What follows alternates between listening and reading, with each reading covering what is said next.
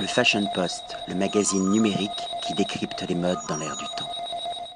Patrick Thomas pour le Fashion Post. Aujourd'hui, nous sommes sur l'île de Jura avec Rachel Richard Jones. Thank you very much for receiving us here in this island. Please, Rachel, can you uh, present the distillery of Jura? Um, so, Jura Distillery, we are situated on the island of Jura, just off the west coast of Scotland, not so far from Glasgow. You maybe have to get a ferry or an aeroplane to get here, though. And um, we are just next door to the isla, um, island of Islay, which you may have heard of. Um, the Jura Distillery is situated in Small Isles Bay, so we look over the sea um, and we can see the mainland from here. Jura whiskey is a very light Highland style whiskey with a little bit of island um, in it as well. So light but very um, lightly smoky as well. Is it possible to come to visit the distillery? Yes, um, you can come and visit all year round. Although the distillery does close for a few weeks in the summer and a few weeks over winter, um, for the staff to get holiday because we run 24 hours a day, seven days a week. There is a hotel, a hotel for the tourists. Yes, yes. So just across the road from the distillery, you will find the Jura Hotel, and um, they have 17 rooms. Um, so it's very small. It's family run. They do excellent food as well. Can you explain us the, the uh, sh shortly the history of the distillery? Of course. The distillery was originally built in 1810, and we were producing spirit until 1901 when it finished.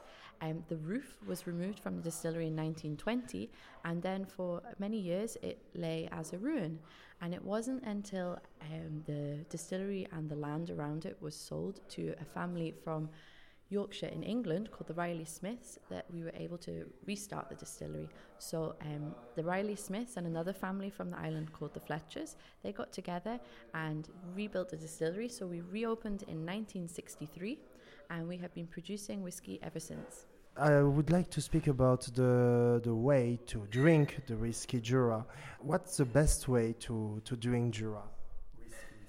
It depends which one. Ex exactly. Um, I think whiskey drinking is very personal, and I would never dream to tell someone the right way to do something. Um, we have a saying here there's only two ways to drink your whiskey with your right hand or your left hand. Everything else is up to you. If you like ice, if you like water, if you like it in a cocktail, these are all good ways.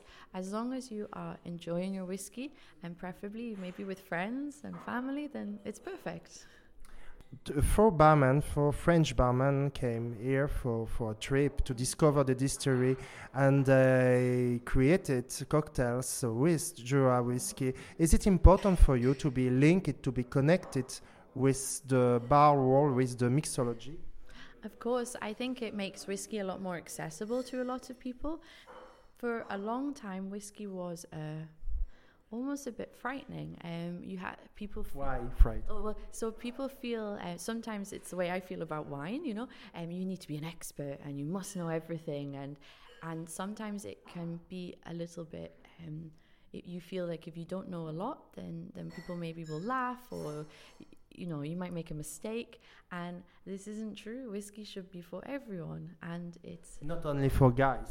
Not guys, girls, anyone, anyone. As long as they're over eighteen, um, it's it's good for everyone to drink. Um, and I find that I like it straight.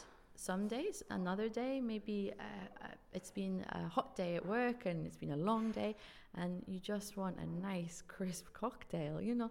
And for me, it makes whiskey available to everyone. I invite all the readers of the Fashion Post to come here to discover this wonderful island. How many people are living here?